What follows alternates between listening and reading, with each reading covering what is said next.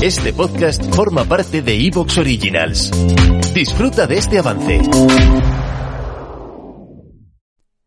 No olvidemos que las pequeñas emociones son las grandes capitanas de nuestras vidas y las obedecemos sin darnos cuenta.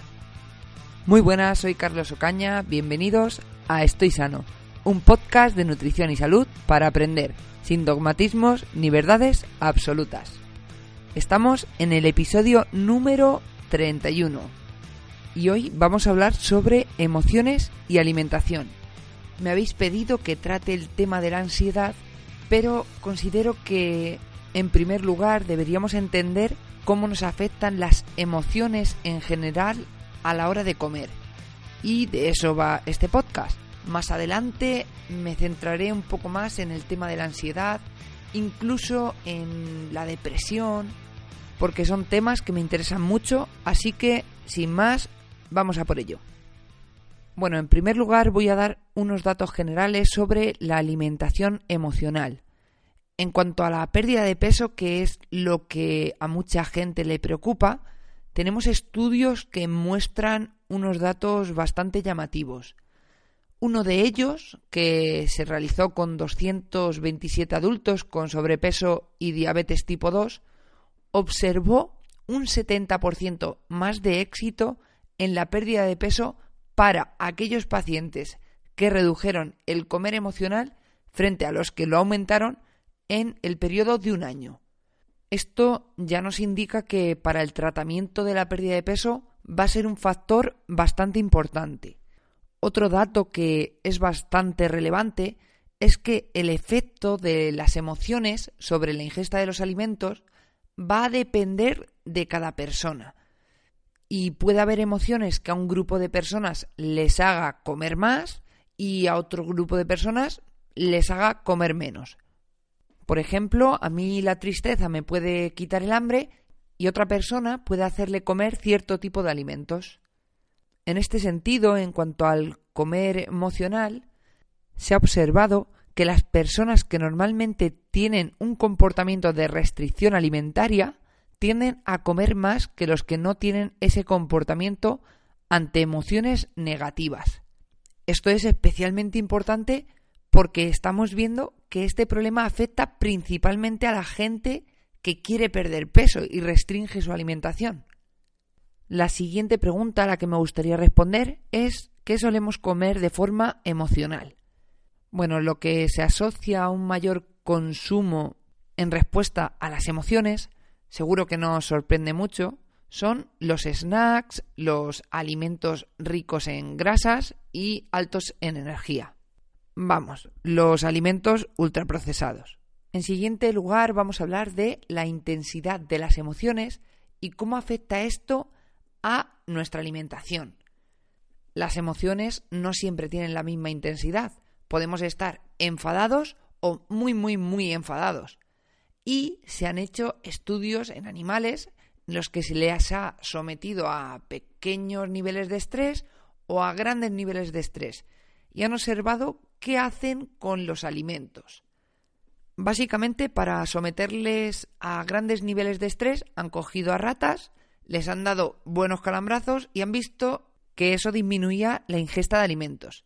En cambio, cuando cogían a las ratas y las sometían a estrés constante pero ligero, por ejemplo, les daban pequeñas descargas eléctricas o les ponían un ruido constante, las ratas comían con mayor velocidad y en mayor cantidad. En humanos, estados de baja excitación, por ejemplo, el aburrimiento, se asocia igualmente a un mayor consumo de alimentos y estados de alta excitación, por ejemplo, tensión o miedo, han sido declarados como inhibidores de la ingesta de alimentos. Y ahora vamos a hablar de cómo relacionamos conductualmente la comida y las emociones. Hay un estudio que se titula How Emotions Affect Eating, que si lo ponéis en Google os saldrá. Es una revisión que está muy citada, es, está genial. Y en ella se relacionan distintas emociones y las conductas que les corresponderían en cuanto a la alimentación. Tenemos cinco escenarios posibles. El primero, las emociones vinculadas a estímulos alimenticios afectan la elección de los alimentos. Vale, un ejemplo. Entro a un bar y veo una caña de chocolate que me está mirando desde que he entrado. Es probable que me la desayune. He recibido un estímulo visual que va a condicionar cómo me voy a comportar ante ese alimento. Si os dais cuenta, estamos rodeados de estímulos visuales que nos incitan a comer ciertos productos. Esto puede funcionar también a la inversa. Por ejemplo, me acerco, veo que la caña de chocolate tiene mo y digo, uy, qué asco, y ya no quiero tomarla. Otro escenario posible es las emociones intensas. Las emociones intensas, como he dicho antes, reducen las ganas de comer. Un ejemplo, estoy en la calle y atropellan a alguien delante mía. Lo que menos piensas en ese momento es en comer. Es más, posiblemente se te cierre el estómago durante un rato. En siguiente lugar tenemos las emociones moderadas, que pueden influir de dos formas. Cuando la persona está restringiendo su alimentación, como hemos dicho antes, para perder peso, estas emociones, digamos, que superan el control cognitivo que tiene la persona sobre la situación y aumenta la ingesta de alimentos. Os pongo un ejemplo. Estoy un poco harto ya de mi jefe, llego a casa, me pongo a comer y cuando me quiero dar cuenta me he comido mi plato, media barra de pan y el plato de mi compañero. Realmente lo que ocurre es que esa emoción pues no me ha permitido ser consciente de lo que estaba haciendo. La otra situación en emociones moderadas es el caso del comedor emocional, es decir, las personas que gestionan sus emociones a través de la comida. Cuando sienten una emoción, por lo general negativa, comen alimentos dulces y ricos en grasa. Un ejemplo.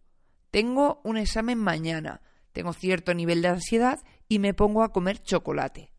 Y por último, tendríamos un escenario de alimentación normal en el que las emociones, las funciones cognitivas y motivacionales actúan con coherencia. Un ejemplo de esta situación sería estoy en el cumpleaños de mi madre, han sacado la tarta, me como un cachito de tarta porque el momento lo merece, disfruto y soy consciente de la situación. Vale, ahora quiero dar algunas propuestas que se pueden llevar a cabo mm, con algunas situaciones típicas. ¿Te está gustando lo que escuchas? Este podcast forma parte de Evox Originals y puedes escucharlo completo y gratis desde la aplicación de Evox. Instálala desde tu store y suscríbete a él para no perderte ningún episodio.